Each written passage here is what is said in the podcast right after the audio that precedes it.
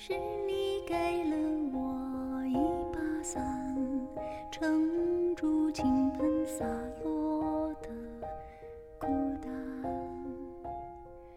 人类的第一通电话发生在1876年，是电话的发明者 Graham Bell 打给自己的助手 Thomas Watson。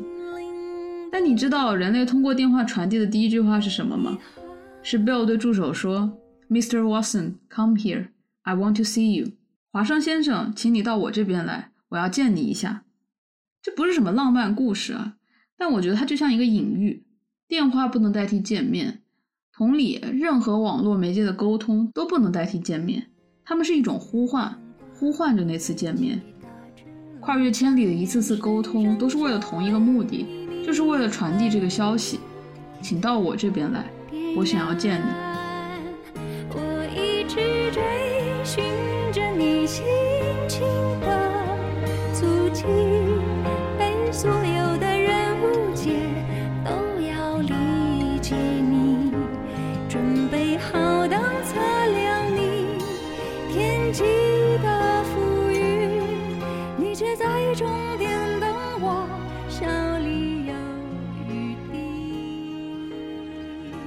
大家好，欢迎收听啊是猫咪啊，这是一档由爱猫咪更爱人类的老于和小吴共同发起的，在故事里找猫咪的播客。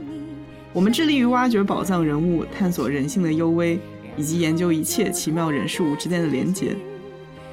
大家好，我是老于，这两天等的焦急吗？是不是心里都有大大的问号呢？是呀，本来我们是想着连着发的，但是我们天蝎座的小吴主播呢，说必须得等两天，真的是坏得很。你要让大家听一期四个小时的节目吗？我就问你，我们这期有三个小时吗？而且而且这个馊主意不是你提出来的吗？你说哦要不要我们像韩剧那样，在高潮的地方戛然而止？你看看咱们上期的那个听友留言啊，人家说什么文化人说呀，这是欧亨利式的结局，然后女主播就是我们要像韩剧一样。哎呦，想一想都觉得自己太坏了哈。我们干脆换个台名好了，就叫啊是两个很狗的主播。这是一期没有猫咪的节目。是的，那我们上回书说到啊，小吴在经历了风暴、暴雪、航班延误、误机、丢行李。啊，天呐，说不下去了！十四个小时的飞机，十个小时的斗争，两天半的隔离之后，终于在二零零二年的最后一天，十二月三十一号的晚上，被神奇老于接出来了。就如同我们在上一集结束里所说的那样，没错，这是我们的第一次见面。是的，我们做了四年的网友啊，终于在最困难的时候见面奔现了，我们做了四年的密友啊，是吧？网密友。呃，就刚认识那会儿吧，我觉得我们都还是青涩的大学生两名，嗯。最大的烦恼还是我申请的博士项目会不会录我。Oh my god！好了好了，这段故事不是今天的重点，你再说下去，我要去翻我的聊天记录。哎，别别别别别，你打住，有话好好说，不要翻聊天记录，好吧？这并不是今天节目的重点。是的，很多人会觉得不可思议啊，这竟然是我们的第一次见面，啊为什么从来没见面就会有那样的默契呢？甚至还开了一档播客，还录了两年了。说实话，我自己都觉得很不可思议。如果我不去回顾的话，我感觉自己每天在做的事情就是跟你聊聊天啊、说说话。但是你一旦往回一看，就会发现，Oh my god！我居然已经跟你保持这样的关系这么多年了。其实吧，我们和很多线下的朋友也是一直保持着网上沟通的状态嘛。然后还有很多我在生活中真正交到的朋友，我们可能就是第一面、嗯见面加了个微信，但是你们怎么着也都见过面，对吧？对，四年只做网上邻居的能有几个？你看看人家好朋友都在担心什么，你再看看我们在担心什么。我们两个的担心是对方到底有没有实体，到底有没有可能对方是一个 AI。是的，我承认这个思路是我先提出来的。一旦我开始这么想了，我就停不下来。救命！临走之前，我们还一起看了那个电影嘛，叫《Her》。嗯，我之前看的时候没想这么多，我现在看的时候，我真的是有了这样的忧虑，就是 What if？我是说万一呢？这个和我每天交心的所谓的灵魂伴侣，他只是一个 AI 呢？我该如何确认我对面的这枚 老鱼的生物的真实存在？是是是是是，共度了那么多难关之后，小吴怀疑我是个 AI。要你看哈，在见面之前，我对你全部的了解都是数字化的形式，影音、文字、图像，嗯，也就是说，仅仅是从我接受到的证据来判断，完全不能排除你是一个 AI 的可能性，是吧？这一旦这个事情是有可能的，我的怀疑这是合理的，这是笛卡尔教会我的。哎，人类的情商的分数可以是负的吗？你现在每多说一个字，你的情商就会往下跌一分。我是在严谨好吗？你的良心到底在哪里？好了好了，我停止推测，上面是有开玩笑的成分了。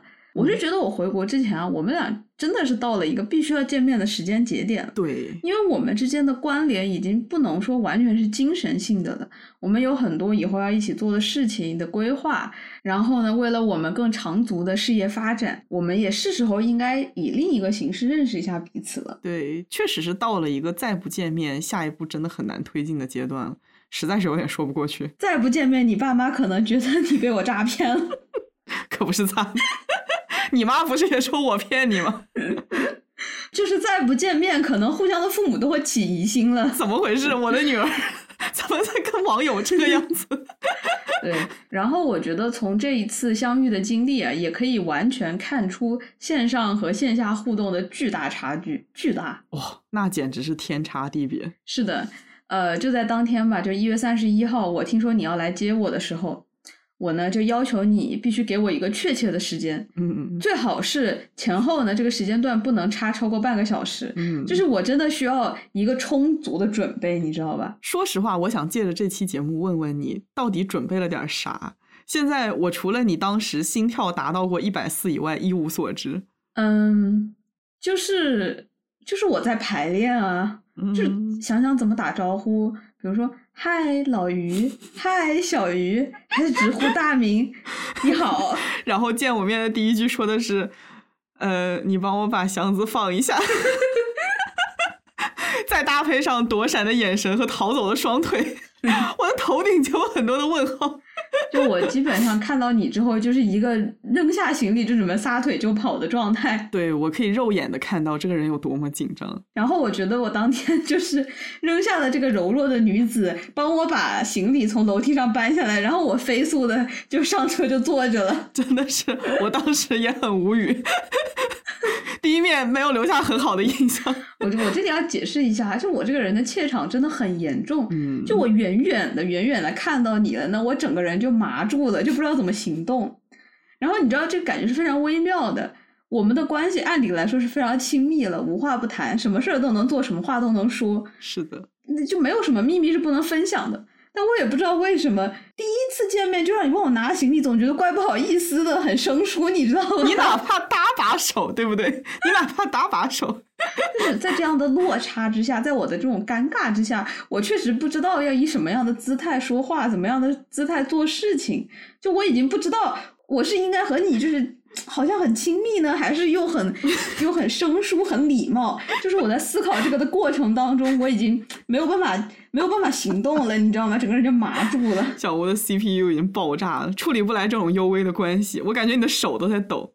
见面之前我是有一个剧本，但是我们的第一面就实在是和我的剧本差的太远了，就一旦偏离了原本的计划，我就有点不知所措。然后从第一句话就没和我的这个设想对上开始，我后面的每一句都不知道该怎么接了。所以我就觉得他这个不知所措的样子还挺好笑的，然后我就一直在逗他。哎，我当时问你什么来着？哦，对，我问他说，嗯，你看咱们两个见面也有十来分钟了吧？你你看到我长什么样子了吗？我当然是看了一眼，你看我了吗我我是看了一眼的，我也不能乱上车，是不是？所以实实在在的见到老于的实体有什么样的感受？有没有不一样？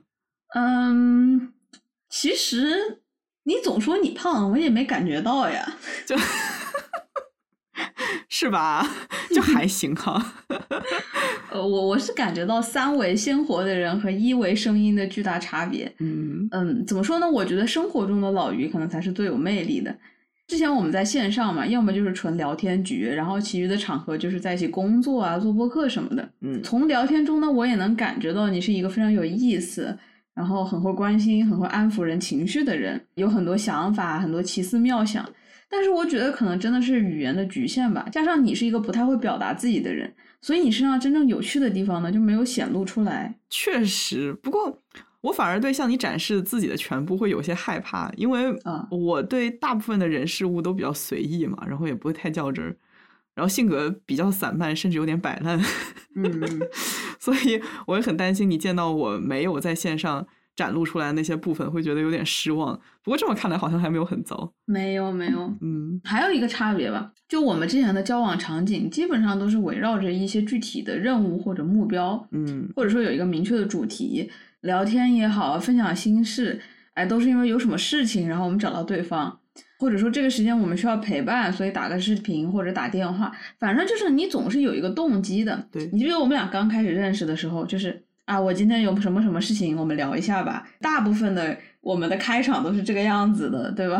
嗯就一开始是我今天遭遇到了某某，然后我的心情有一点点的怎样怎样，然后我们聊一下，然后到了后面就是有点烦，聊一下，然后就是现在要不聊一下，聊，然后就变成了到点了，怎么还没有打过来？嗯我觉得线下模式就和线上完全是反过来的，就可能是哎两个人先在一起，所以想要一起做一些什么想到的东西，聊到的东西都是立马冒出来的。嗯往往是因为我刚刚看到了什么，听到了什么，就有话想说，有感想就要立马说出来。就和线上那种就是我先有一个目的，然后再聊天是挺不一样的。对对，所以线下对于我这种发散性思维的人来说，真的非常的舒服。嗯，因为定好了某些时候要做某件事情，比如说今天晚上八点，我们两个要 brainstorm，要想下一期节目，我就会有这个输出的压力在。嗯。但是线下的话，我们散步或者坐车的时候，可能就聊起了这个事情，想到什么就说什么，然后即刻的思考很多，而且也可以获得小吴及时的反馈，就是嗯我立刻就能够知道我下一步应该去向哪里。嗯，这个就比我一个人在那边疯狂发散、漫无边际的想要舒适很多，因为我经常就是想到没边儿的事情，你知道吧？嗯就不知道应该停在什么地方。所以这次也发现，面对面的工作效率可是真的高。你你在说真的高，就是一期节目都没有发。不是，虽然我们没有更新，但是我们真的想到了很多东西。就是接下来像小吴说的，我们还有我们有几期来着？六期七期节目的这个东西可以做。我和你正好相反哎，我真的就是需要一个集中的时间去酝酿，然后在约好的时间一并输出。对，大家可能发现了，我和老于呢，在很多方面就是完全相反的人。没错。我是一个比较有自己时间规划，喜欢在特定的时间做安排好的事情的人。嗯，生活上的每一件小事呢，他都是这个样子。但是老于呢，他就比较 spontaneous，就比较随机，他想到什么想做什么都会来得很突然。对，所以我比较喜欢打乱你的时间规划，然后经常被骂。是的，你就特别像我铁笼子一样精密规划好的计划表里的金丝雀，然后还叽叽喳喳叫个不停。真的话很多。但是话说回来啊，我觉得两个人身在同一个场景呢，其实最重要的一点就是你们现在都知道，你们处在同一个环境，嗯这个环境里的一切都是 common knowledge，都是一个公共知识。我不需要给你解释我此时此刻看到了什么，听到了什么，闻到了什么，吃到了什么，因为我知道在同一个时空的你也看到了，也听到了，也吃到了，也闻到了。对，大家小时候都听过一句话叫“天涯共此时”，意思就是你我天各一方，但是却在同一时刻拥有着此刻的景。我们看着同样的景，我们觉得哪怕是相隔千里，我们都还是连在一起的。嗯但是我们交了四年的网友，其实我后来就慢慢在想，我这里的此情此景和你那里的彼情彼景，又怎么会一样呢？对呀、我们都看到了同一个月亮，可是我的心情，我现在看月亮的角度，我现在背景里播放的歌，我身边围绕着的人和你的都不一样。嗯，再比如说，两个相隔千里的人，其中一个人看到了好看的，吃到了好吃的，听到了动人的音乐，闻到花香，想要分享给对方，那他只能发一张照片过去，或者是把食物的这个店铺的链接发给对方，他只能分享一首音乐或者推荐同一款鲜花。但这些信息的传递都是媒介化的，你看到的照片只不过是我看到的风景的一个数码的捕捉，是一个备份，那不是真正的风景。你品尝食物的心境和我的也不一样，你听歌的心情是我当下的心情吗？你买的那束花怎么会和我手上的一样芬芳呢？见面之前，小吴跟我发脾气最常见的原因之一就是，你又没有经历这些，你怎么可能懂？嗯这种时候，我通常会找一些类似的经历去体会那是什么样的感受，然后跟他讲我经历什么什么的时候，跟你现在的感受是相似的，所以说我可以大概理解你，但是那种终究不是感同身受。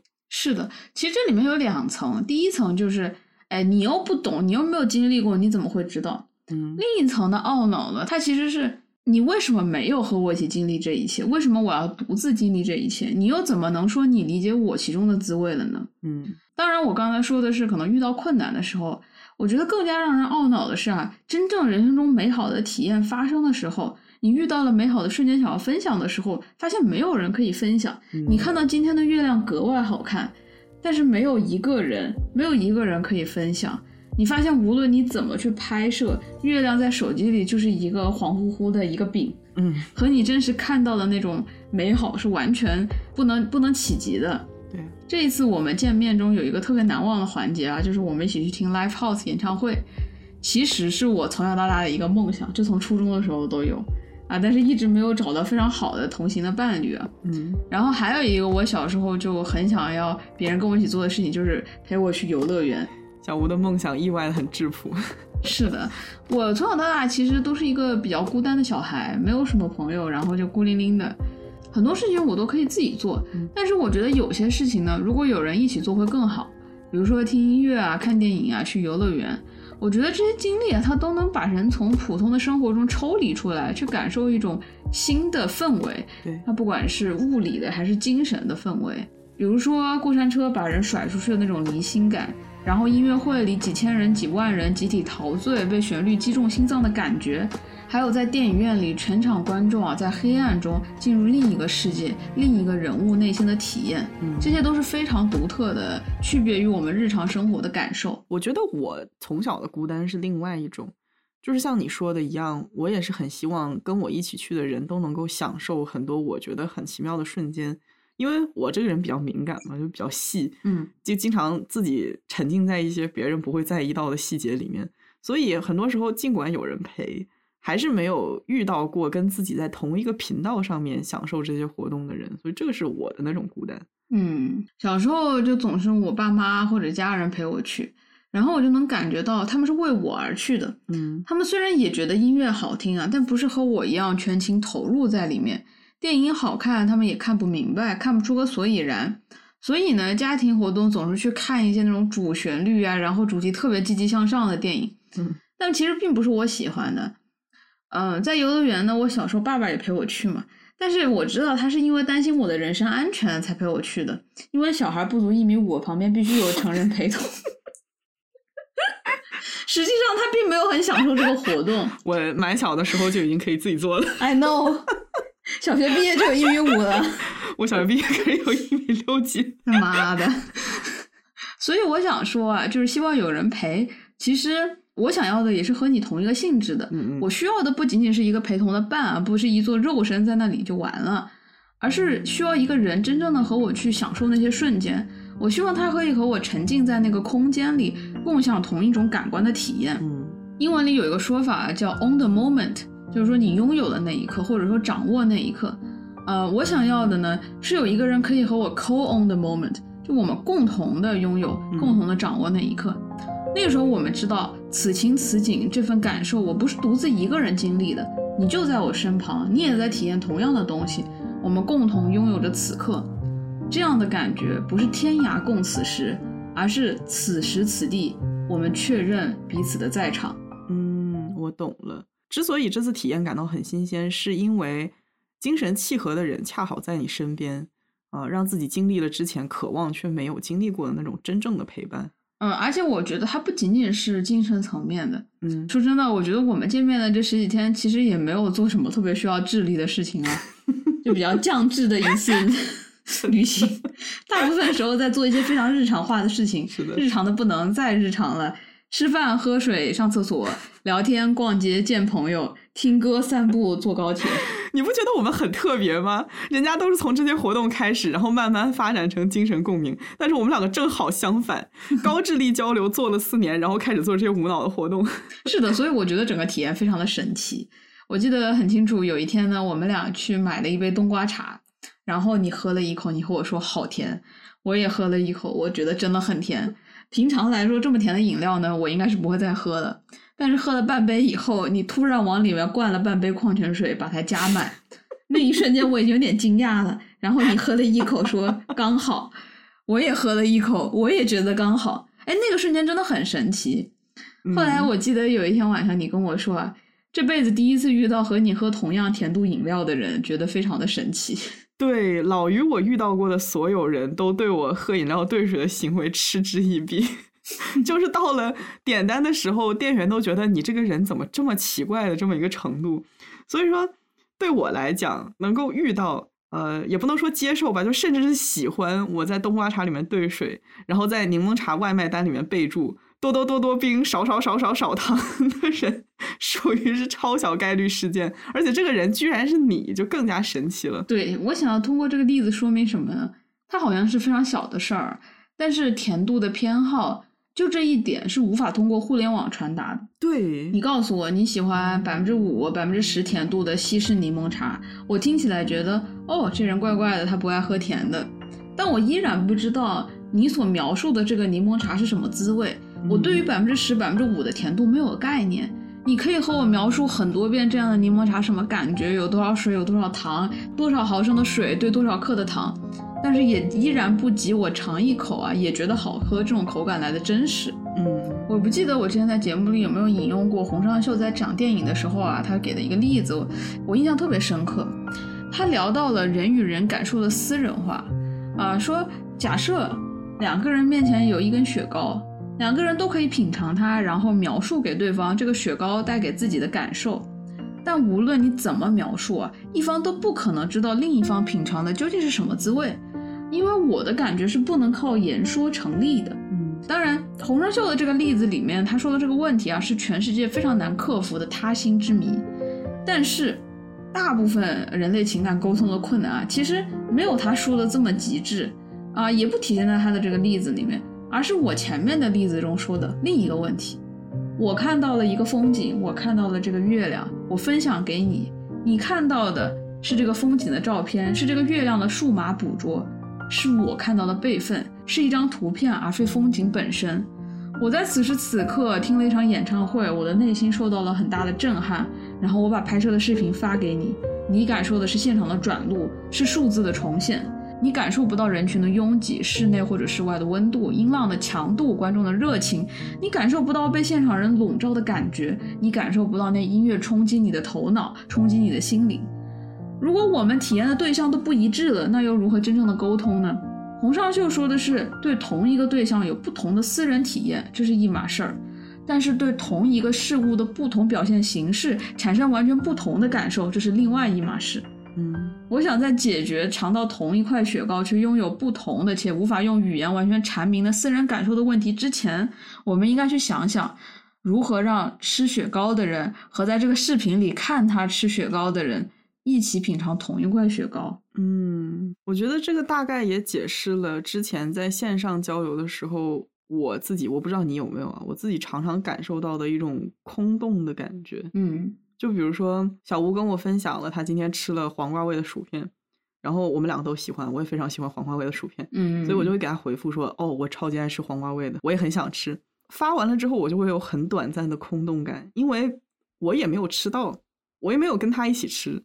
他跟我分享的是他吃到了黄瓜味薯片的开心，但是我只能够用文字说一下我曾经有过的感受。其实对于我来说，什么感受都没有在那个时刻。嗯，哦，我觉得你可能跟我是一样的，很难忽视这个文字和真正感受之间的差距。对，然后这种差距的频率高了，就会觉得很沮丧。当时听说你也爱吃，但是我完全看不到你吃这袋薯片的开心，我心里很落寞。小吴这个时候会觉得老于不是很真诚，但是我有什么办法？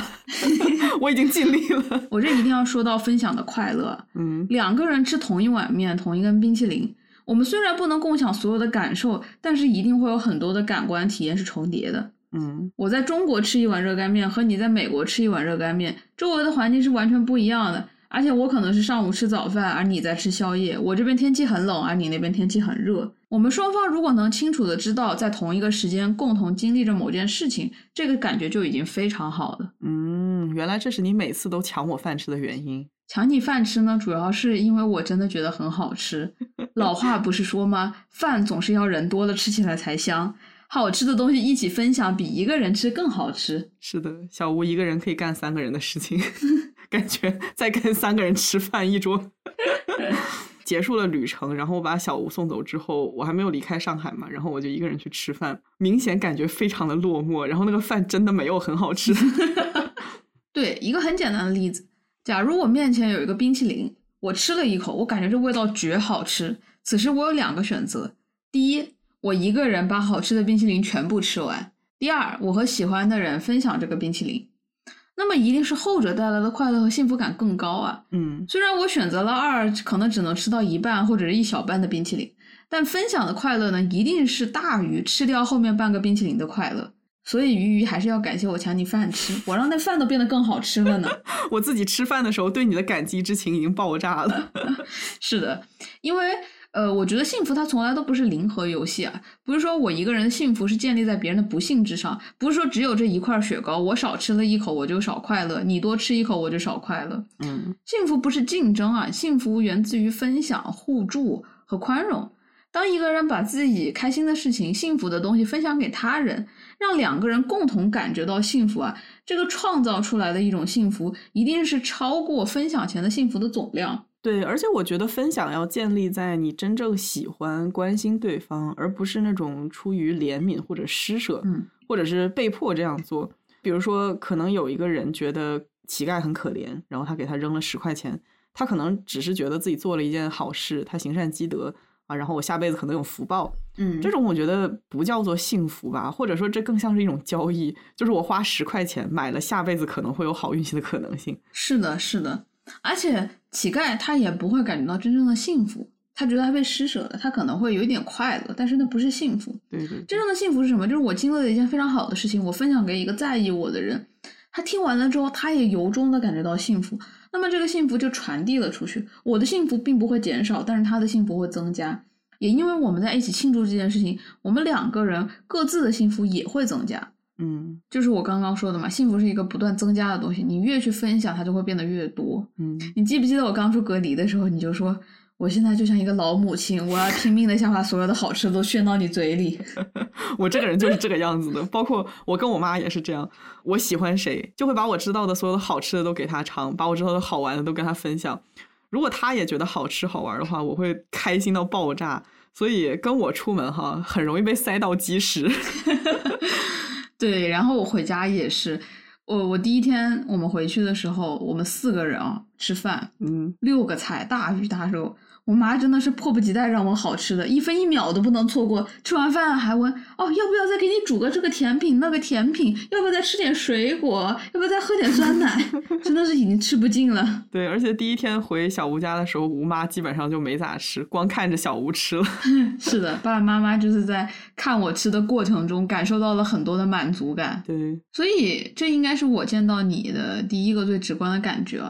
就是发现我们可以一起真正的在同一个时空一起做那么多事情，嗯，我们现在做的事情、看到的东西、内心的想法都不需要通过第三方媒介传达了。你说的这一点其实我没有想到，因为我会想当然的认为见了面有了肢体接触，自然会变得比线上更加亲密。嗯，但是实际上变得更加亲密的不仅仅是肉体，连你的精神也更加亲密。是的。然后还有一个共同的好处呢，就是人会更加的专注嘛，嗯，做什么事情都是，这点我也觉得很好。嗯，就一起看演唱会的时候，我不会想急着录下来发给你啊，或者一边打手机啊一边打短信给你讲我在看演唱会的心情。嗯，我觉得我可以很专注的去享受音乐。我很想说，之前还没见面的时候，对于你独自去参加文娱活动，我的内心总会有一点点的害怕，因为我知道你是一个很投入。在做自己的事情的时候，不喜欢被打扰的人，但是同时又因为我不在，你又一定会打断自己跟我分享。嗯，而且互联网这个东西哈，我跟你说，就是 party pooper，他总是在关键时刻出问题。你视频卡顿啊，短信发不出去啊。小吴对这些东西很没耐心，他一没耐心就会跟我发脾气，一跟我发脾气。不仅我不开心，他还会觉得自己很糟糕，因为这个确实也不是我的错，对不对？然后他就会因此更加不开心，他看东西的心情也会被打扰。这些被时差呀、异地啊所触发的情绪，总是一连串的出现。所以对我来说，我也会因为自己能专注在即刻的内容和情绪，不用去担心我们沟通之间的摩擦而感到很舒服。对，然后我看书的时候啊，写作的时候啊，吃饭的时候也都变得更加的专注了，以至于你知道吗？我回国的这段时间，我手机屏幕的时间断崖式下跌，你知道吗？就一周可能要下降 百分之八十，我也是比是，股票跌的还凶。然后我回来的第一周，我的那个 屏幕时间增加了百分之三百。不对，小吴这个人他不用自己的手机，他一直在翻我的手机，你知道吗？我就经常洗澡回来，我发现，哎，你怎么拿着我手机在那边翻翻翻？好看，你的你的你的屏幕时间全都长在我的手机上。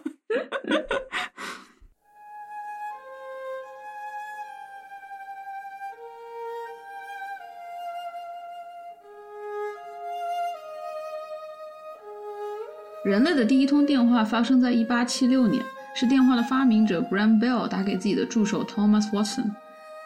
但你知道人类通过电话传递的第一句话是什么吗？是 Bell 对助手说：“Mr. Watson, come here. I want to see you。”华生先生，请你到我这边来，我要见你一下。这不是什么浪漫故事啊，但我觉得它就像一个隐喻。电话不能代替见面，同理，任何网络媒介的沟通都是一种呼唤。都不能代替见面，它们是一种呼唤，呼唤着那次见面。跨越千里的一次次沟通，都是为了同一个目的，就是为了传递这个消息。请到我这边来，我想要见你。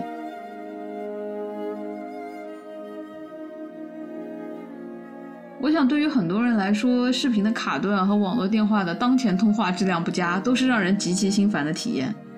回家以后，我最大一个感触就是，哎，人真的是群居动物啊，非常需要社交，非常需要面对面的和人保持联系。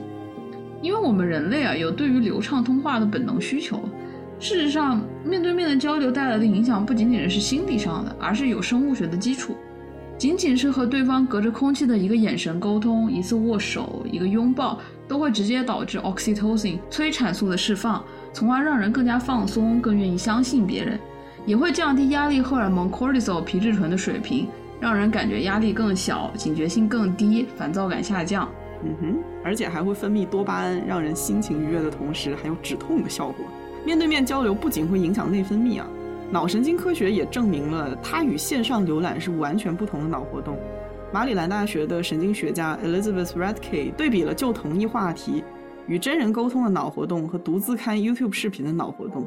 结果发现呢，真实的社交互动引发了影响人们注意力、社交能力，啊，也就是推测他人的意图、他人的感受的这么一个能力，以及情感正反馈的脑区域的活动。这些区域在浏览线上视频的时候都没有很活跃。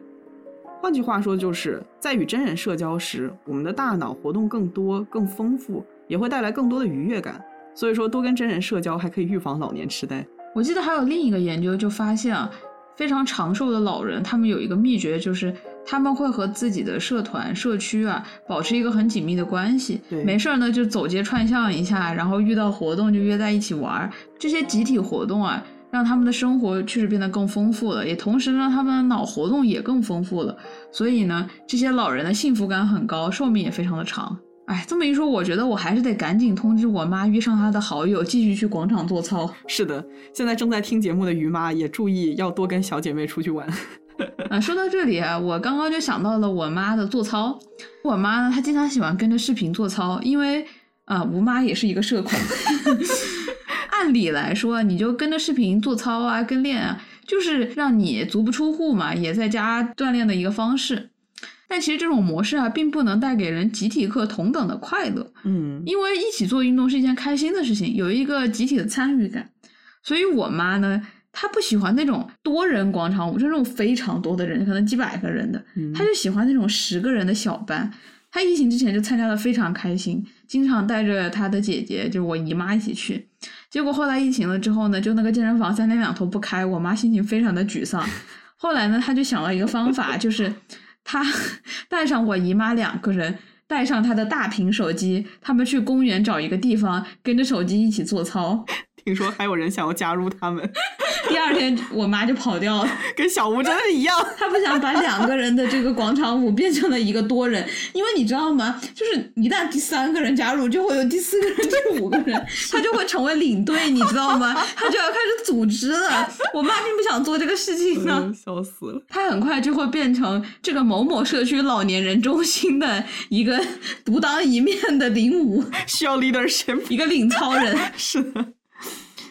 嗯，我其实一直觉得年纪大了去跳广场舞，或者就是像你妈这样跟自己的小姐妹组一个这种活动团体，对健康是非常有益的。，对，就像你刚才说的，研究确实也表明，社交活动是影响人长寿与否至关重要的因素啊。它甚至比抽烟喝酒、体重、压力的影响力还要更大。嗯嗯嗯但是我觉得很有意思的是哈，在 social isolation，就是这个社会孤立啊、社交缺乏成为重大健康隐患的当下，商家平台却在大肆宣传自己的产品可以让人们享受足不出户的便利，嗯，给社恐们带来福音。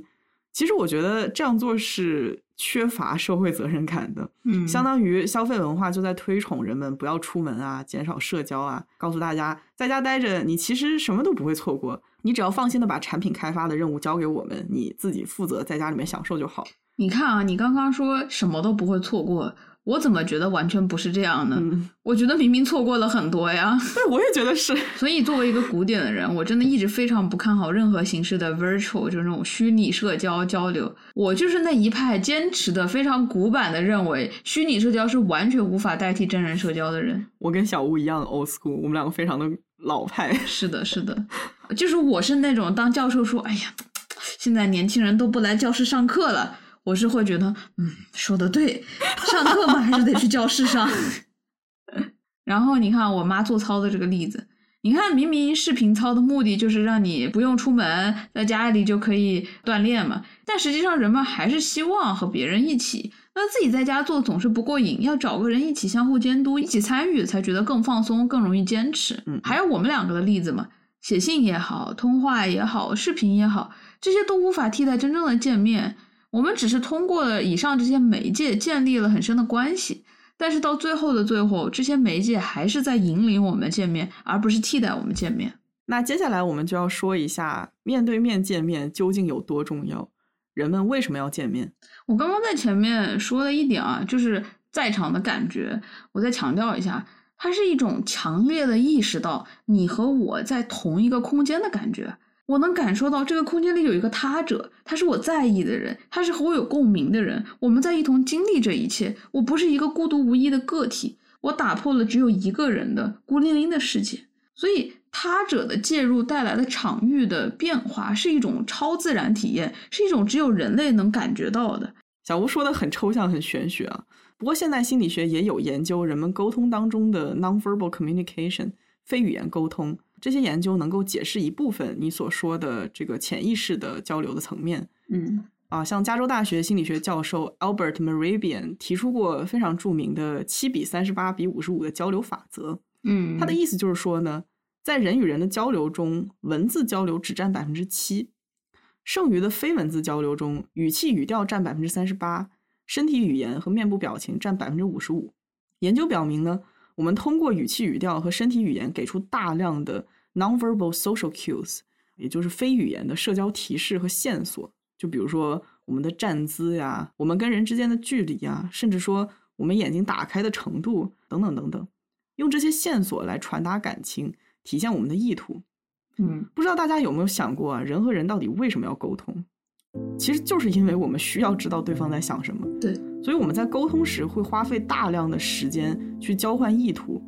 我们对对方的意图是有自然需求的，那进而大脑也进化出了能够给出并且捕捉非语言的社交线索的功能。嗯我打个比方啊，就比如说“心口不一”这个说法啊，那如果一个人只说我爱你这三个字，我们接收到的信息很少，只有文字信息，只占百分之七。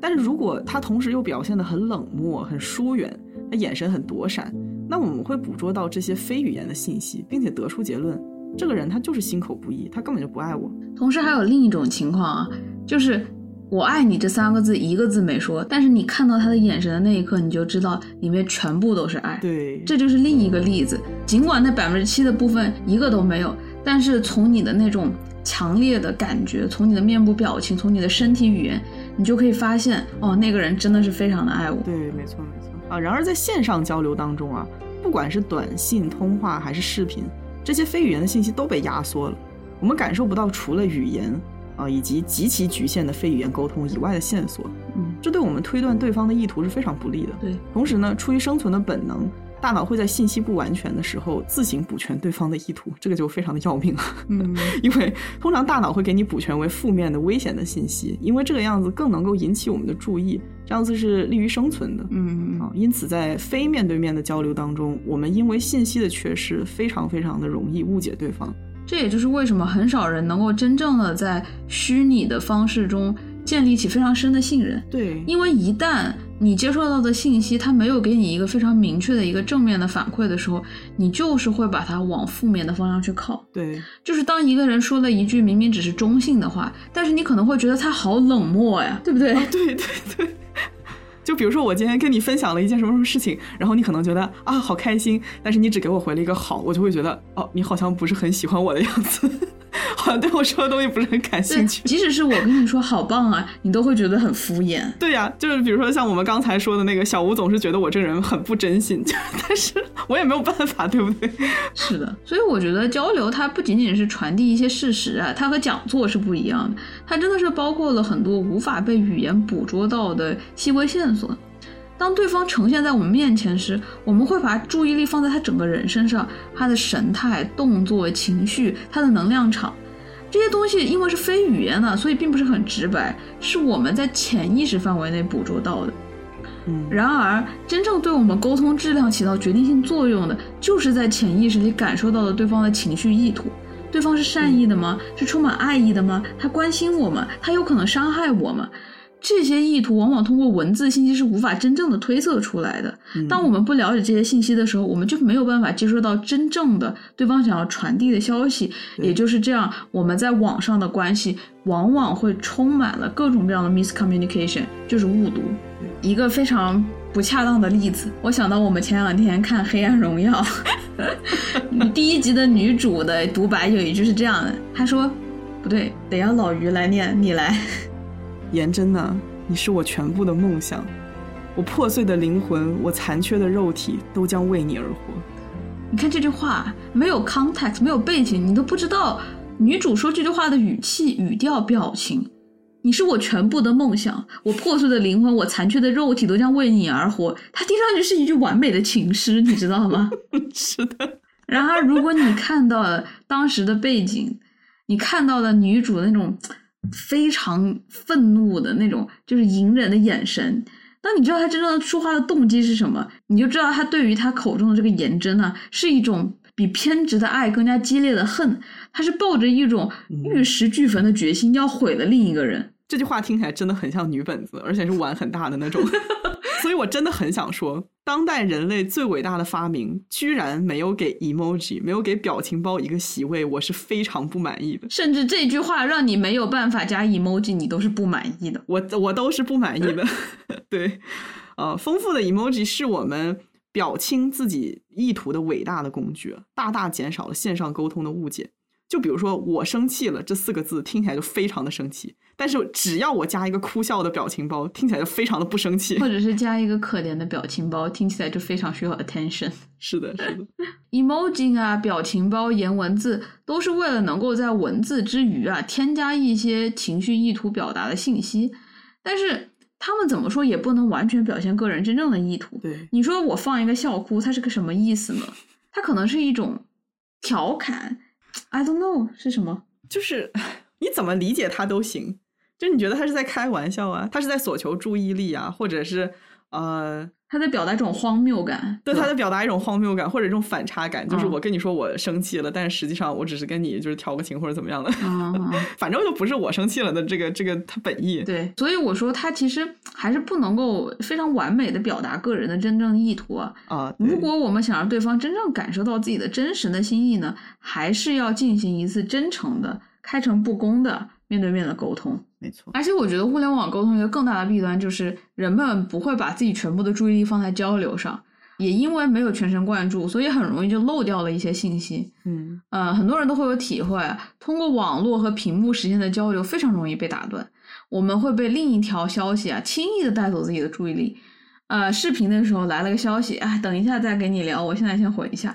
我们可以轻易的再开一个网页冲浪，我们不会专注的倾听。人们好像在参与对话，却不是真正的在场。总结来说呢，以上说的这些就是我见到你真人最大的感触吧。嗯就是信息的完整、全面以及即刻的那种感觉。嗯因为跟小吴不一样，我并不是一个很擅长语言表达的人，可能我连那百分之七都做不到。嗯，我这个人非常依赖非语言的交流，尤其是视觉上的啊，就比如说对方的微小的表情啊、肢体动作呀、呼吸的频率呀、皮肤甚至是血管的变化等等等等，嗯这些都在我的观察范围内。所以我的沟通方式的偏好排序是面对面绝对是优先于视频，然后优先于语音，最后才是短信文字。面对面所能获得的信息是最全面、最即刻、最高效率的。嗯嗯，对方那些下意识的行为是最最最真实的信息，这些信息能够迅速帮助我建立起关于这个人的完整的侧写。嗯，我举个例子哈，小吴这个人呢，他除了特别爱着急，还特别爱生气。听起来不会活很长。不过我觉得我们两个认识之后，他脾气已经好很多了。嗯以前只能线上沟通的时候，经常聊着聊着，我就突然觉得，哎，我是不是哪句话又惹到你了？怎么又生气了？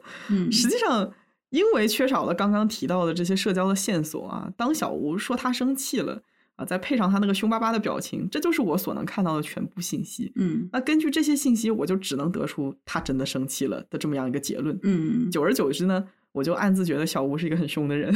嗯 但是见了面之后才发现，大部分的时候他的生气就是随口一说，图个嘴快吧。这个人嘴上生着气，但是实际上还是在跟我贴贴。有了这些信息，我才发现啊，原来他的生气不是我想象的那种严肃的生气。其实真实的相处当中，不仅不是一个很凶的人，而且还特别的喜欢跟人撒娇哈。嗯到这个时候，我才意识到，在线上的时候，他一生气，我随之就当真，他就会更加生气啊、呃因为他很委屈，只有他自己知道他的意图被我误解了。是的，我的意图被你完全误解了。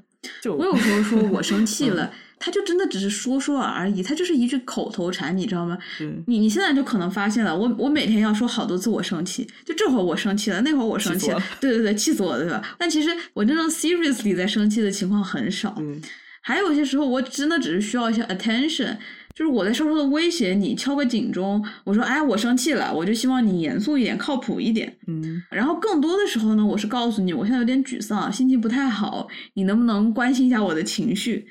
但是你知道吗？你就有时候会觉得，哎，你怎么就真的生气了？这么点小事你就生气了，嗯然后你就会责备我，你就说，哎，我刚刚怎么又惹你了？这么点小事为什么要生气？为什么不配合？然后这个时候我就会觉得非常的委屈，然后就真的生气了。现在知道了事情的全貌嘛，所以回来之后沟通顺畅了很多。我觉得通过媒介沟通的另一个很大的弊病就是，人们总是会不自主的想要美化自己，或者说想要给自己一些修饰。对这并不是说我们就喜欢那个更加虚假，但是更好。我这个地方的好是打引号的那个自己啊，嗯而是说你去装饰自己、装点自己，已经成了一种本能。啊，对对对，就比如说修图这个事情，哎，你看多奇怪呀！你身边真正认识你的人，难道还不知道你长什么样吗？就我经常见到一个朋友，见面了发现是这个样子，再去看他朋友圈，like 这个人是我刚刚见到的吗？而且问题是，当我没有在线下见过这个人的时候，我没有办法在脑中形成一个对他的想象，是因为他每张照片长得都不一样。就是你可以通过他在朋友圈里面发的东西，看到这个人审美的变化，你知道吧？就是一开始他可能喜欢这个妆容，或者说长成这个样子自己，然后过一段时间之后，他喜欢长成那个样子的人了，所以他就把自己 P 成另外一个样子。哎，你不觉得这个事情它奇怪就奇怪在呀、所有人都知道你是 P 的，你自己也知道你是 P 的，但你为什么还是要 P 呢？而且你真正要展示给别人看的那个形象啊，就是你不可能你一辈子就在你的这个 QQ 空间啊，不对，朋友圈里就不见人了，对吧？你总是要走出你的朋友圈，就跟人真实的见面。难道你觉得人家不会发现你长得和你朋友圈里不一样吗？对吧？你身边认识你的人还不知道你长什么样吗？嗯，而真正没有见过你、不认识你的人，人家又为什么要在意你的长相呢？你俩都没什么关系，对吧？对啊，我就想这个事，我就越想越觉得奇怪。但是我觉得说白了哈，就你在朋友圈里面发金秀的照片，你本身想要展现的那个就不是真正的自己，嗯而是你创造出来的一个社交媒体的形象。对，这个形象是你想要呈现给别人的样子，而所有人都知道，现在我是在社交媒体上看你，我看到的不是真实的你，而是你的一个 persona，是你的一个形象。俗话说得好啊，P 图是对你观众的最基本的尊重，对吧？我觉得社交媒体上大家心照不宣的默认自己要去养观众的眼，否则我为什么要去展示呢？对不对？嗯而作为观众的时候，你也会默认，你既然都要给我看了，那肯定是什么值得看的啊，肯定得是什么好看的东西，否则你要展示出来做什么呢？对不对？你总是有这个意图在的。嗯所以确实，美化呀、表演啊、演示，这些都是本能的行为。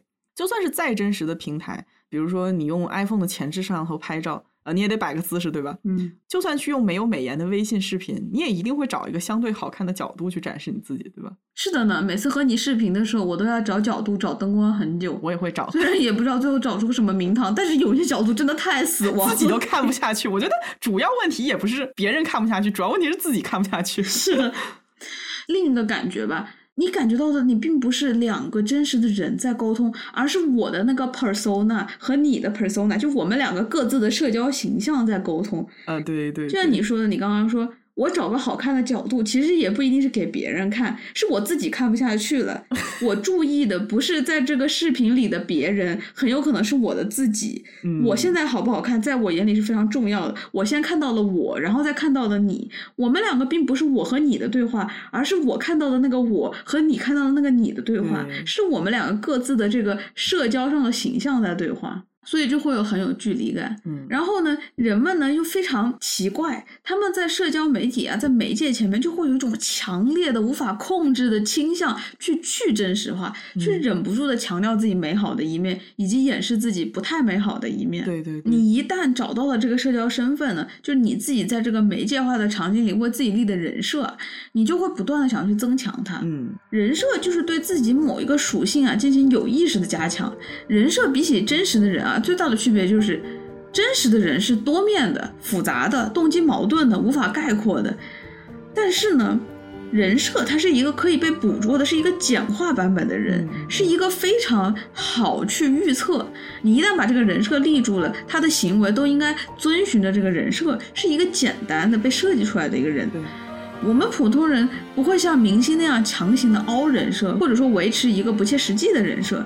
我们在社交媒体上可能就是无意识的形成了自己的人设，而这个人设通常是我们个人的某一个维度，或者说某一个维度的放大。嗯比如说我比较严谨，然后我在社交媒体上，我可能这个严谨的这个维度就在不断的放大。嗯尽管我不是事事都严谨，但是你就会觉得我这个人无论怎么样都是严谨的，呃，我无论怎么样都是不摆烂的。对对对，就我这个人确实是非常 organized，非常非常 organized，但并不是所有事情。就比如说我的个人的邮箱非常非常的乱，就当时看到你未读邮件有四千多条，我是九千多条，你九千多，你你看这个人比我还要多，就是有多可怕因为我。收到的邮件就比你多。我起码还会偶尔点一下那个一键已读，你知道吧？Anyways，就是这个单一的维度会被不断的放大。其实你并不是所有方面都是那个样子的，是的是的而且我们会为了维持自己人设的连贯性啊，就会不主动的发布一些和这个维度不一致的，呃，或者是其他维度的相关的动态。对，比如说，如果我想要维持我自己是个严谨的人士，我就不会给你看到我有九千多条未读的 email，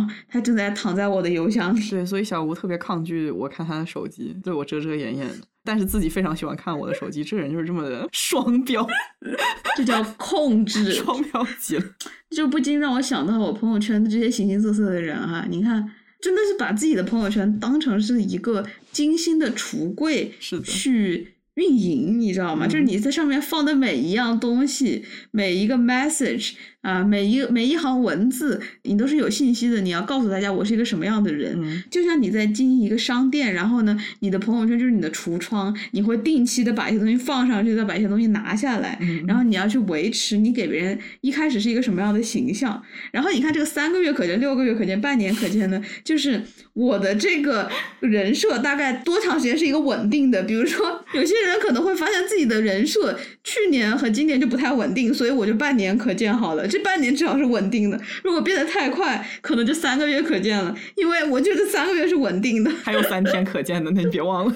三天可见那是另一码事情了。嗯，anyways，我朋友圈啊就有一个人啊，他整个朋友圈都是围绕他的学业，选了什么课，考了多少分，考不好了自己心里的这个小作文有多焦虑。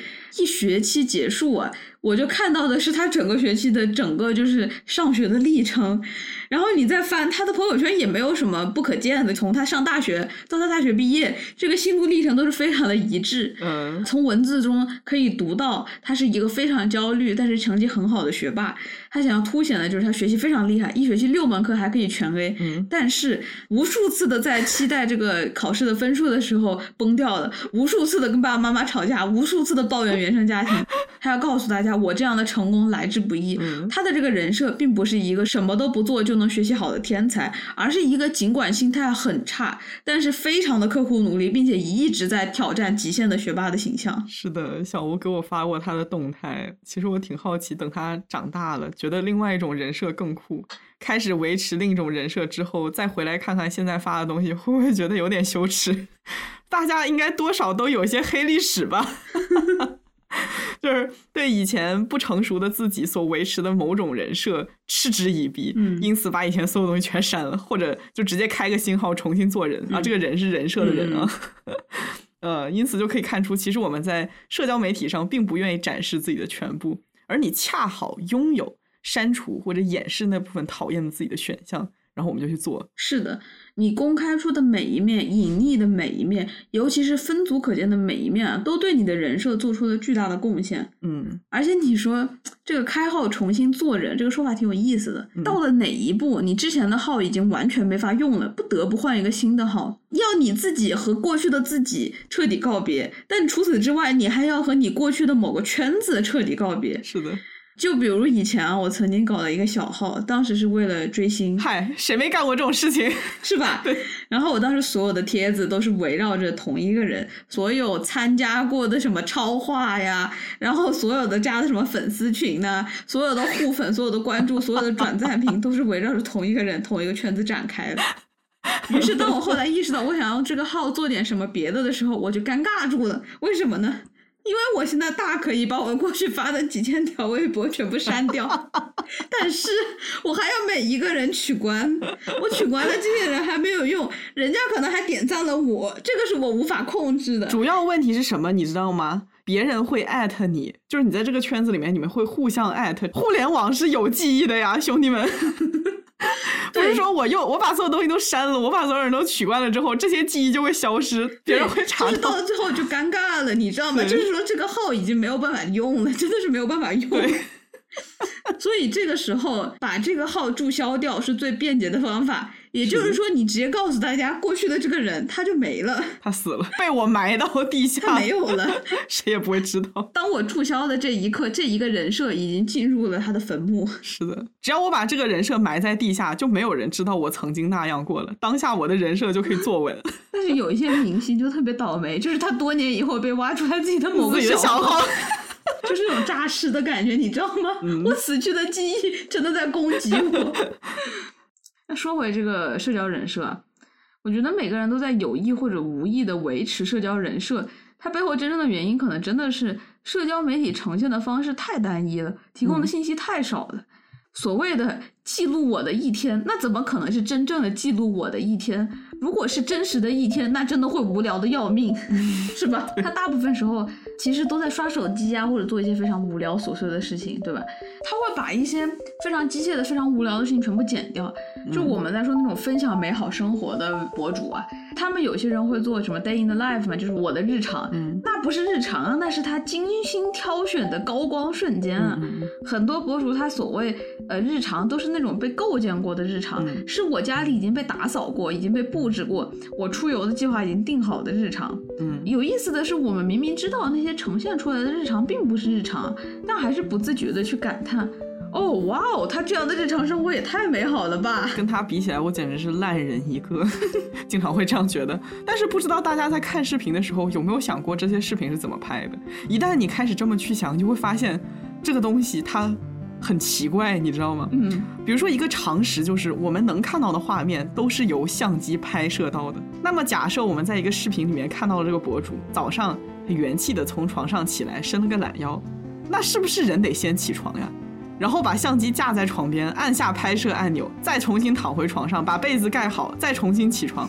他是不是得试一百种灯光，看看哪个灯光照射下显得自己更加元气满满，皮肤更好啊？那估摸着可能顺便还画了一个伪素颜妆。所以说，当我们看到他的起床视频，他其实已经起床了好几百遍了，可能已经起床了好几个小时了。啊对啊他可能已经录了好二十遍他起床的视频，然后逐个观看，后面发现自己起的还不够好，于是决定再回去睡一下，再起一次。重启一下。对啊，那看视频的我们就会 be like，我真的是叫不醒一个装睡的人。还有就是那种呃，展现自己的饮食嘛，我要从冰箱里面拿出蔬菜和牛奶吃早餐，那是不是我得先把冰箱门打开，把相机放进去，按下拍摄按钮，再把冰箱门关上，然后我再重新打开冰箱门，把东西拿出来，然后再关上，就是。并不是说博主真实的生活不是这个样子，也不是说这样的生活它不美好。我们想强调的就是这是摆拍，哪怕说博主真实的生活就是这样的美好，他只是尽力想要还原自己的生活，那摆拍还是摆拍，摆拍就是不真实的。Well，真实的生活就不会有相机这个东西。确实，我觉得大部分的博主都在扮演一种自己的理想生活，嗯，有但是我们俩的线上交流的时候，倒也不存在这么的假，对吧？咱俩嗯也不是说每天就是我理想的生活和你理想的生活在进行沟通，对，那倒是也不至于。嗯但是我觉得还是会丧失很多关于你的信息啊。嗯就我不知道你在生活中是一个什么样的人，嗯嗯，然后这一次呢，就是和你在纯纯的生活化的场景下认识的。所以可以说是重新认识我。我记得有一天早上，我跟你说啊，我说你真的比我想象中勤快好多，而我应该比你想象中要懒很多。对你这么说的时候，我突然就意识到，之前小吴经常因为觉得我很懒而生气，但是被攻击的我也觉得很纳闷儿，你知道吗？因为我真的没觉得我自己很懒。其实这个就是一个智力劳动和生物化劳动的区别啊。你看到我呢，大部分是在工作，我在上班的时候是非常勤快的。就我这个组有任何的事情，我都是必须要马上知道发生了什么，然后我要去应对嘛，对吧？。对对对，关你一起工作啊，还是我上班啊、上学的时候，我都是非常努力的一个人，然后我一直保持着高输出、高效率，所以你觉得我是一个勤快的人，嗯但实际上我这个人生活中真的非常的懒。我不是那种生活在垃圾堆里的人，但是我真的挺懒的。嗯呃，就比如说我做饭，真的就是懒人做饭。我特别喜欢那种各种各样的懒人用品，懒人沙发、懒人拖鞋、懒人洗衣，只要这个事情就是能懒了，我就会懒。但是老于给我看到他工作中的状态啊，就常常是摆烂。嗯以前他自己上班的时候，我就觉得这个人真的好摆。然后平时呢，我对他的工作要求，他总是落实的非常的缓慢。是的，所以我觉得这样一个人，他在生活中应该也勤快不起来。但是就出乎意料，这个人非常的勤快。嗯有些人吧，比如像我这种，就是生活中非常懒，所以你要这个人啊去做一点什么，就会极其困难。比如说你要去拿点东西啊，或者怎么样，是绝对拒绝的。但是老于在这件事情上面异常的有耐心，就是你让他做多少遍，他都会很有耐心。虽然他会嘀咕两句，但是他还是会去做，然后家里的卫生还是会去打扫。哎，我当时就很震惊，我就发现你竟然是勤快的。当然我是勤快的。这里我一定要声明一下，我工作慢真的是因为我反应慢，不是因为我懒哈。不过我在家里面的时候也比较摆，所以我妈会觉得我很懒。但是我嗯自己住，或者是有人需要我照顾的时候，就会非常非常的勤快。嗯我家里面就一定要很整洁，该做的事情必须得做。嗯。然后我想说啊，和你一起在生活化的场景下认识，我才真正的了解你是一个什么样的人哈。可爱的一面，脆弱的一面，偶尔非常骄傲啊、自满的一面，然后一本正经的样子，还有嬉闹的样子，通通都能看得到。嗯我记得很久之前啊，我们有聊过自己理想中要成为什么样的人嘛。我们各自的答案让我印象挺深刻的。呃，我当时说，我说我人生的目标是要成为有思想的人。嗯然后呢，你就说我不想成为思想家，我就想要成为生活家，会过生活的人，对，我记得还有希望自己可以永远善良又有趣。永远都能体察幽微的人性。是的，我觉得你确实是一个很会生活的人，也很会观察，而且经常能发现生活中有趣的事情。对，我的朋友们都说我这个人很有毒啊，经常会发现一些意想不到的，一旦看到就很难忘记的生活当中的烂梗，然后以后再看到这些东西的时候，就会想起我这个人挥之不去。你知道吗？我现在每一次看到鸡爪的时候，我都有心理阴影了。我们在武汉的时候呢，有一天晚上去吃宵夜，然后我们去吃了凤爪王烧烤。哎，凤爪王烧烤赶紧给我们打钱，真的很好吃，非常的糯。它那个凤爪真的非常的糯。对。然后我记得当时凤爪挺贵，十六块钱两根是吗？还是更贵？我忘了，反正就很贵。对呀。然后我们吃完了之后呢，发现在我们旁边的桌子上哦。就是有刚刚卤好出锅，然后等着晾干的一盆鸡爪，这一盆 我目测了下，可能有两百只。然后 当时老于说：“我们要不然把它抱走？”不是，我当时跟小吴说说：“你看，这里有一盆无人看管的鸡爪，对不对？如果我们把它，我们把这筐带回去的话，我们接下来二十天都可以每天有鸡爪吃。你说它香不香？” 我当时真的是要笑死！你想啊，这个东西它真的是在门口无人看管的一个状态。对啊，他在里面店里吃就是十六块钱两根，在门口就逼来，我偷两根走都不会有人看到。我把它吃了又能怎样？所以在这一次的旅途里面，我就是见证了非常多这种 非常无脑的瞬间，然后就充满了生活中的烂梗。嗯，同时呢，我也看到了一些比较正常的一面啊，就你吃饭的动作。走路的姿态，晚上护肤的流程，我也看到了认真思考的老于，摆烂的老于 和在高铁上呼呼大睡的你，好烦！我终于终于能把你说某些特定的话和当时说话的神态对上号了，而且我终于能够亲耳听到你发出一些标志性的笑声，我甚至都无法学到。小吴对我的笑声有很多的研究哈，经常说，哎，你这样笑，就是你的笑声是分好多种的，嗯，对。我知道这些细节呢，它虽然不能提供任何关于你的信息，但是好像就是通过这些细节的捕捉，我变得更加了解你了，看到了更加多面的你。我现在回来了，然后我有时候听到了你发出这样或者那样的笑声，我都能完全想象到你那是个什么表情，你知道吗？就比如说这一声，它就是不太一样的笑声。哎呀，哎呀，很烦，跳过这个话题。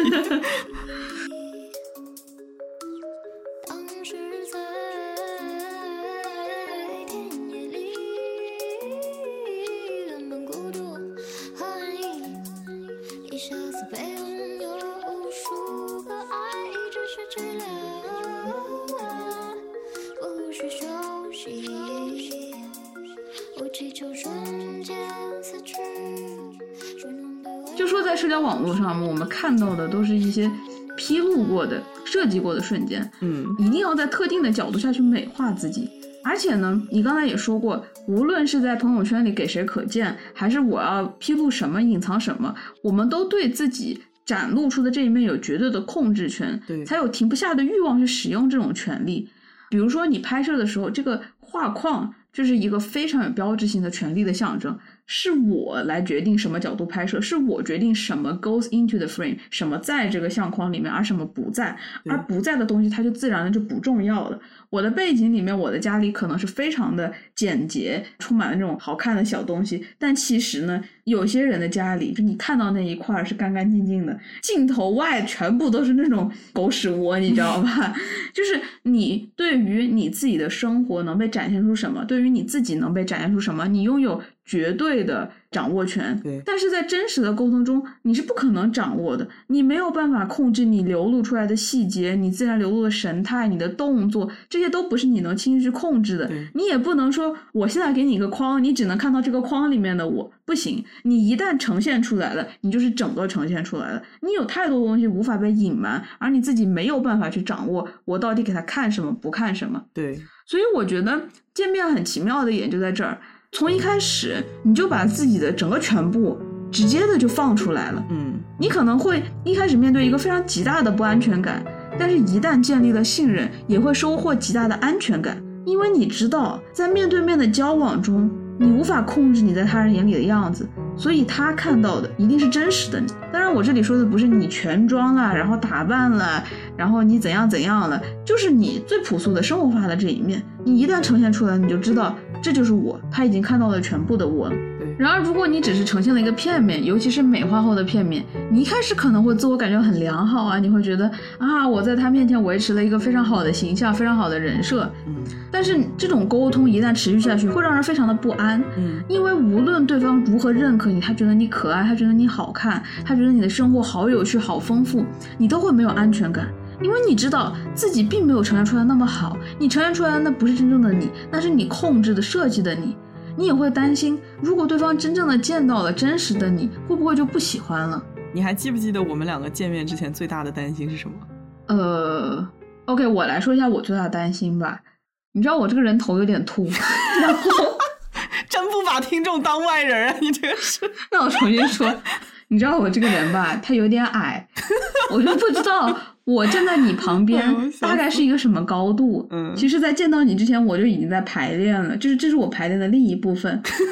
就我和某每一个朋友见面，我感觉他有点高的时候，我都会问：“请问你多高呀？”然后对方说：“一七零、一六八、一七三。”然后那个一六八的，我就说：“你快快快，来来来，站在我面前，我比对比对，我在你面前有多高呀 笑死了。对我的话也是跟你差不多是外貌的那种担心，因为我总是觉得小吴那么小一只，他会不会觉得我肉很多，太长太大只了？？” 你知道吗？我觉得这个就非常的神奇，嗯因为就是我们心里的那个最阴暗的东西已经完全分享了。对然后现在最大的担心是你会不会嫌我矮，和我会不会嫌你胖。对对对，我觉得这个就是我觉得很神奇的地方。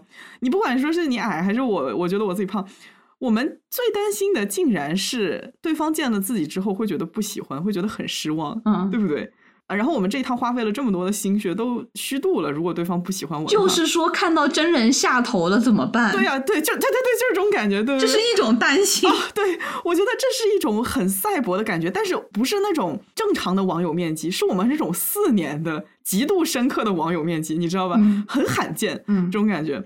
刚才我们说了，见面之前我们已经认识四年了，我们对对方知根知底，我们关系的深度大家也有目共睹。听了这么多期节目了，朋友们，起码我觉得是我们各自交往过最深入的人。嗯嗯尽管我们为了能够保持这段关系都付出了这么多，然后我们彼此也看在眼里，大家也都看在眼里，嗯，但是这些都无法缓解你刚刚说的那种挥之不去的不安全感。对，很奇怪。你知道，你对这个人的了解已经多到了，你们真的是非常非常好的朋友，但你还是会因为这种对生活中无比无比 trivial、太琐碎不过的事情，你就会担心他会不会见到我嫌我胖，和他会不会见到我嫌我矮。对，所以我现在回想起自己当初对这次见面的坚持啊，我觉得源头大概就是我有着极强的愿望，想要消除这种不安全感。因为就像之前我说的，我们两个已经到了一个需要更坚固的信任才能够继续交往的一个阶段。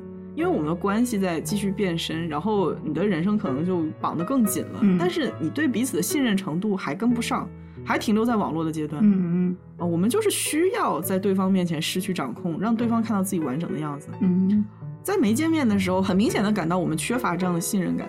就比如说啊，一件很小的事情，我们每次吵架的时候，小吴一发脾气就挂电话，非常讨厌这一点。我一直觉得这是一种 power play，就是他有绝对的控制权，不让我看到他糟糕的、狼狈的样子。同时，他每次挂电话的时候，也是在告诉我，我对你还没有信任到让你看到这些的程度。嗯每次接收到这样的信息的时候，我都会想到我们这几年靠着网线搭建起来的这一切啊。这种时候只会觉得自己好像拥有很多虚假的、很易碎的东西，即便我从来没有怀疑过对方是真人啊，对方不是 AI，但是我付出了真的很多，我们两个为这段关系都付出了很多，但是没有留下什么的感觉非常的强烈。嗯嗯嗯关系变得越亲密、越独特的时候，这种感觉越强烈。然后在我心里，它就慢慢堆积起来，成了一种执念吧。就是有一天，小吴同学，我一定会让你没有挂电话的选择，你无处可逃，你休想逃离。老于真的是非常讨厌我挂电话哎。非常非常讨厌，每次挂电话就是一个大下头。我想说的是，在见面之前，我觉得小吴可能跟我是一样的啊。对于要去见最熟悉的陌生人，我们会恐惧完整的自己会令对方讨厌，但是却从来没有觉得自己会讨厌对方。是的，我只是单纯的想要见到他，我只是单纯的想要让他见到我，我只是单纯的想将我们拥有的一切赋予真实感和安全感。嗯说到底呢，我们必须要走出互联网，坦诚相见，才能够相信我们两个的关系是真的。是的，是的。我觉得真正见面的那一刻感觉到不安的人就是自己。对因为就像你说的，我从来没想过我会见到你之后觉得下头。对但是我真的非常担心我不能被你接受。对对，而且是那种你现在想想，你现在回头见面的时候，你想想就是那种非常奇怪的理由，like 你为什么会因为我的这种物理的长相的什么原因而觉得你不要和我再维持一段关系了，就很奇怪。怎么可能会这样？对不过你刚才说到这个挂电话的事情啊，其实这一路上我们经历的另外一件事情，让我对在网上面切断联系和在物理世界上切断联系呢，这两个之间的区别有了一些新的体验和思考。嗯就你肯定记得啊，有一天下午我们在咖啡厅工作，然后呢吵架了，嗯然后那天我就说我要先走，我要回家了，我就走出咖啡厅了。哎，这这个行为其实非常像我就一言不合挂电话了嘛。嗯，那你当时是什么感受？我当然很生气了，我心里就一直在想，这个人不会真的扔下我自己回家了吧？然后我就开始给自己加戏，我心里就在想，好，我现在就要下楼看一看，他要是真把我扔在这个地方，连个信息都不给我发，明天我就自己回北京，我再也不想理你了，特别小学生。但是我觉得，即便这么想吧，我也知道我能找到你，哪怕是说绝交的话，我也能怼到你的脸上，揪着你的衣领跟你喊，嗯 说我要跟你绝交。嗯，我觉得你没有不听我说话的选择，因为我总知道你在哪里。所以之前那种掐了网线就再也没有说话的机会了的不安全感是没有了。哦，所以你觉得就是这种物理的绝交，它反而是更加的安全的，因为你知道在哪儿能找到我。对，我觉得对于我来说，你会听到我说的话，这是一件很重要的事情。哦，但是你之前就直接挂掉我的电话，对于我来说就是你直接不给我说话的机会了，这个让我很懊恼。哦，好奇怪，我和你的感觉是完全完全不一样的。那你什么感觉？不过当天有一个无法忽略的重要的因素啊，就是那天早上出门之前，我的电话卡换错了，我的手机还是加拿大的号，我没有中国的漫游，所以那天就是一个没有网、没有流量、也没有手机号的状态。我不能用手机，它也就代表着我身无分文。所以我走出咖啡厅的那一刻，我就知道我这把完了。小吴还在嘴硬，他跟我说他走到一半，他就知道他有网。不是不是不是，我要解释一下。我走出咖啡厅的那一刻，我没想到我有网，然后后来我原地坐了一会儿，然后我想出去碰运气，打打的，走过去再走回来，半程上才发现自己还带着移动 WiFi。我我刚刚说的就是我刚刚走出咖啡厅的一个状态。不是，我就想问你哈，有网的话你就走是吗？哎呀，你听我讲嘛。我当时先发现呢，我是一个没有网、没有电话、也没有钱就跑出去的状态之后，首先我是非常害怕的，因为我不知道我这会儿要怎么回家了。如果我在星巴克用 WiFi 叫网约车，那人家到了也需要给我打电话，对吧？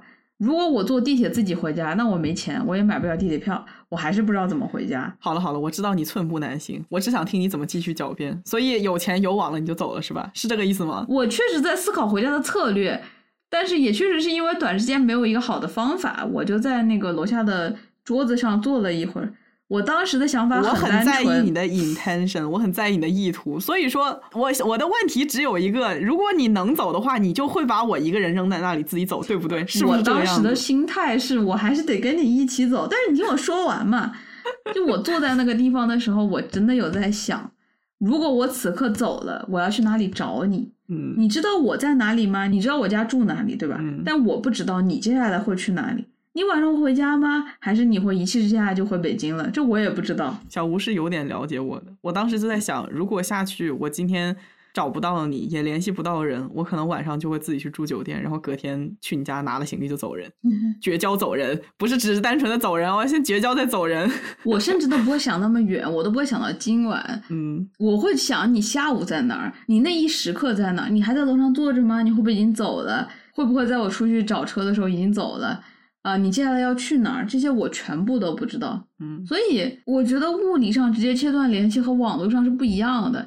我把你的电话挂了，但是隔一个小时、隔一天我打给你还会是那个号，除非你把我拉黑了。嗯，我和你说话，我知道你都看得到，你的号就在那儿，你不会换。但是如果人走了，我就找不到了。而且我有一个非常奇怪的逻辑啊，就是在物理世界上走散的人要用同样的方式找回来。就是如果我是和你在面对面的场合分开了，我就一定要面对面的再见到，才算是真正的沟通上。真的很别扭哎你！我在楼上坐着的时候还在想，为什么这个人还不给我发短信，真是气死我了。哎，就是不发，这就是我做事的风格。不是，那要是我一直不现身，你怎么办？所以我很担心啊，我就坐在那个咖啡厅的楼下，我一直等你出来，但是我又非常的害怕，是不是我没有注意到的某个瞬间你已经走了，所以又很没有安全感。也就是在那就是二十分钟等待的时候啊，我意识到，真正你要去体会别离，你一定要是物理意义上的，因为它有实感。对，人走丢了就是走丢了，刚刚在你旁边就坐在你桌子对面的人，这会儿就不知去向了。你再遇到需要时机、需要运气，这和赛博士的，你知道那个人的号永远在那里，他会看，这完全不一样的感受。哦，而且你在网上面，你问他你在哪儿，就是一秒钟的事儿，人家就会告诉你。嗯但是物理世界完全不是这样子运行的。如果我知道你要在哪里，你就要需要去找他。我对沟通没有控制感了，不是我想要遇到，我下一秒就要遇见你，它再也不是一件呃我立马就能去实现的事情。嗯，你这么说，我明白了。现在我反而觉得你选择这样做是一件好事，嗯，因为我觉得我们需要体验真实的失去感，才能够珍惜拥有的东西。嗯，所以当你从咖啡厅走出来的那一刻，我真的有一种就是失而复得的惊喜感，就觉得啊，还是很有缘分的。如果没有这个缘分的话，我们一定会在我离开，然后去找车，然后折返的这个途中，你已经走了，你已经错过了，过了但是它没有发生。所以我觉得物理世界的每一次相遇啊，它都是一个微弱的奇迹。这次真的是我不解风情了，我现在好羞愧。出来的时候我还在气头上嘛，然后我就往右边一瞥，我发现他可怜巴巴的坐在那个地方，天还挺冷的嘛，我就在想，这个傻子他没走，怎么也不通知我一声，留我自己一个人在上面拧巴、嘶吼、爬行。你要早说，你在我就早点下来了，所以我就很气的看着他说，我就问他，你在这干嘛呢？还原了，语气还原了。小吴就可怜巴巴的跟我说：“我没有网，也没有钱。”哇！我一听这个话，我更来气了。我就心想，合着你走了，你把我一个人扔在上面，然后在下面等着我给你捎回家，是不是？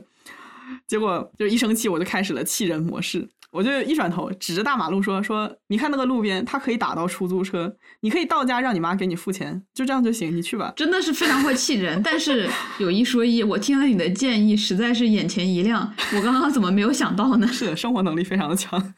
然后说完了之后，我就转身离开。转身离开。转身离开，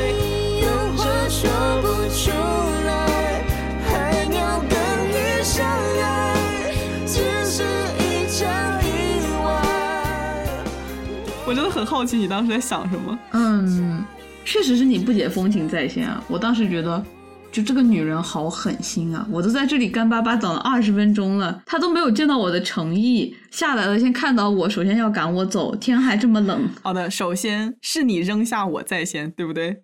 其次呢，你所说的诚心到了你的嘴边就变成了我没钱也没网。我是在示弱好吗？我哎，一个永远不服输、不服软的女人。我跟你说，我真的要走，就算没有 WiFi，我去地铁站挨个问大姐姐讨要六块钱，我也可以坐地铁回家。是我小看了你的生活能力哈。这个事情我绝对做得出来。我去地铁站看着这个面善面相好的小姐姐，我就会问：“你好，我刚刚从国外回来，今天早上出门出的手机卡拿错了，现在没有网，回不了家。请问你能不能给我开个热点，让我买张地铁票啊？” 这个女人好狠心。说实话，我们两个都是狠女人。足智多谋的狠心女人。是的，所以当时我听说你要赶我走，真的是非常的生气。嗯，那一刻我就面临一个选择，因为在我头脑一片嗡嗡的情况下，所剩不多的理智告诉我，你说的是气话，你不会抛下没钱也没网的我一走了之，你一定会回来找我的。那还好你相信我了。我就往前走了两步，然后我一想，哎呀，这个笨蛋肯定是这边嘴硬，然后自己那边傻坐着等我下来。这么想的时候，我就停下来，俩眼一闭，暗暗骂了一句 fuck，然后大步流星的走回来，坐到了小吴对面。这个时候又非常的神奇，就是我对面坐着一个人，嗯，但我们两个呢，在接下来十分钟一句话都没说。这十分钟啊，他再次成为了轰炸赛博世界的一颗沉默的炸弹。是的，你想想这种什么情景啊？此时你知道对方就在你面前，他在场，他 available，你们已经找到了彼此，又见面了，但是真正的沟通还没有实现。这是一个永远都无法在网络世界上能够想象的场景。当对方沉默的时候，你是感觉不到那个人的存在的，因为当他没有打字，他没有呼吸，你是不知道他存在着，你不知道他在关注着你，他在等待着什么，你是感觉不到这一切的。嗯，只有在那一刻，我们俩一句话都没有说，我们没有任何文字的沟通，可是我就是知道你在那个地方。也正是因为我知道你的在场啊，所以说这个时候你无法非常轻易的像在微信上面说出一句对不起啊，或者是不要生气啦，或者是我知道错了，你无法轻易的说出来，他们变得很难。你想要表达的东西啊，好像就因为对方的脸它近在咫尺而被堵塞住了，无法从你的喉腔中挣脱出来那几句话。对我跟你的感觉是一样的，在线上的时候，哪怕我很生气，我可以先控制我的手，打出来一句道歉来化解危机嘛。但是真正感受到源自你的真实的目光的时候，其实就是不敢对视，我也说不出口。坐在那个地方的时候，我甚至想过，干脆我给你发个信息，咱们两个聊聊天好了。嗯，但是就是这个样子，也不会想要说一句话。对吧？我觉得面对面的沟通就是一切都是物理的，有些话呢必须要从我的喉腔里发出，通过空气传递到你的耳边，再经由最原始的耳道内部的震动，最后转变为你所理解的信息。嗯，因为这个过程的物理性，因为我们看到彼此的脸，所以我们不断的被提醒着，这个沟通的对象是谁？它不是 NPC，它不是 AI，它是有血有肉有情感、独一无二的人类。我们必须直面对方。嗯，呃，不过当时的我啊其实并没有勇气直面，逃跑是小吴的本能。在和你原地僵持了十分钟以后，我实在是受不了了，我想要逃离这个现场，所以我再一次起身。也就是在我经过你的那一刻，你抓住了我的胳膊，那个感觉非常的奇妙，就是我好像悬着的一颗心终于落地了，就好像刚刚说不出口的千言万语又凝聚在了这一握里。真的就是本能哈，我根本就没有过脑子就动手。呃，刚才不是跟你说我这个人反应特别慢吗？很多的时候，我觉得我的直觉比我的理智更知道我应该做什么。嗯那个时候我的理智还忙着生气，你为什么不跟我讲话？但是看到你起身的时候，我就觉得不行，不能再冒失去的风险。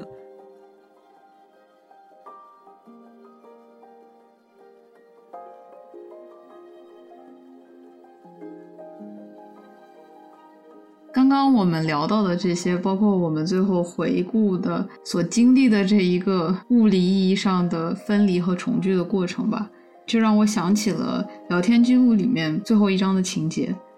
聊天记录里面的两位男女主，都是非常内敛、不善沟通的人。整本书围绕着他们曲曲折折的感情，里面的分分合合呢，大部分都是因为沟通中的错位，也因为这种错位。彼此都最后让对方伤透了心啊，不得不切断联系。因为男主是已婚啊，女主又是大学生的缘故，他们经常分隔两地，所以说呢，沟通常常是以短信呀、视频呀、语音的形式。也正是因为这样虚拟的沟通形式啊，大大的增加了沟通中误解的频率。也因为实际的不恰当啊，两个人常常会错了对方的意图。在全书的最后一个章节，时隔几个月没见面的男女主又一次联系上了。因为男主在超市购物时不小心拨错了号码，打给了女主，他误以为是打给自己的妻子。意识到这点后，两个人也没有挂电话。女主就和他一边打着电话，一边散步，漫游在杜柏林的街道上，一路在感受风景的变化，仿佛是和电话那头的老友真实的在散步。他们一边走路，一边交流，谈笑风生的一路。从下午走到傍晚，度过了美好的一天。在聊天的过程中，他们始终没有谈及见面，直到书中的最后一幕，令我十分震撼。以下是引用聊天记录的最后一页：我到门边了，我想跟他讲教堂的事，那是另外一场对话了。我想要让他让一切变得更加复杂，比如说哪种好话。我有件事没跟你说，它算不上是好话，但我觉得你会喜欢的。好吧，告诉我，你还记得我们第一次接吻吗？他说，在派对上。我说，我觉得杂物间不是接吻的好地方，然后我们就离开了。你知道我上楼去我房间等你了，对吧？我等了好几个小时。一开始我真的以为你会来，这大概是我这辈子最痛苦的时刻，这种狂喜的痛苦。在某种程度上，我是很享受的，因为哪怕你真的上楼了，那又怎么样呢？房间里到处都是人，其实什么都不会发生。但我每次想下楼时，都会幻听到你上楼，我就没办法走了。我是说我的身体没法动了，好吧？当时那种感觉，知道你在附近，并且因此完全无法动弹的感觉，和现在和你通话的感受很像。要是我告诉你我的车现在在哪儿，我觉得我就没法走了，我觉得我会停在这里，免得你改变主意。你知道吗？我还是有那种满足你的冲动。你应该注意到的，我在超市里什么都没买。我闭上眼睛，物和人在我周围转动，在模糊复杂的体系里占据不同的位置，加入我现在不知道并永远都不会知道的系统，一个由事物与概念组成的复杂网络。要明白生活，你必须先经历它，你不能总是做一个分析的人。快来接我，我说。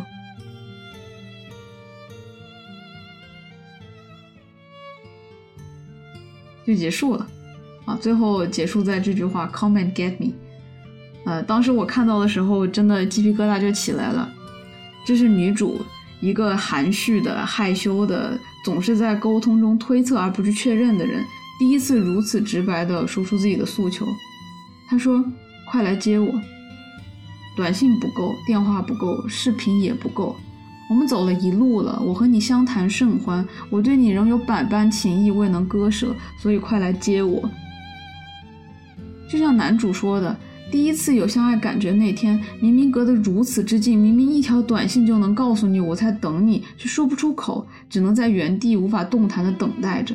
今天也一样，声音可以陪伴彼此走一路，而一旦一旦知道了另一方在哪里，他就无法动弹了。人不是任意移动、来去如风的信号，而是被真实固定在了空间的一个时点上。所以，为了下一次沟通，一个人必须出发，而另一个人只能等待。正如同在一百五十年前，电话之父通过电话线所传达的第一句所隐喻的：“快到我这里来，我需要见你。”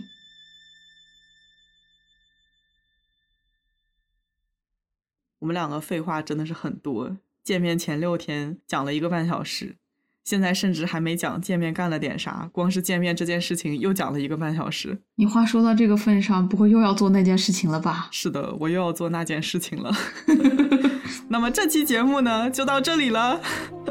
但是呢，我们的故事还没有讲完，真的很像韩剧连载。这次见面呢，不仅仅是我们第一次见面，也充满了很多人生的第一次，各自人生的很多第一次。是的，那么这部分内容呢，且听下回分解。拜拜，拜拜。点燃我一直追寻着你心情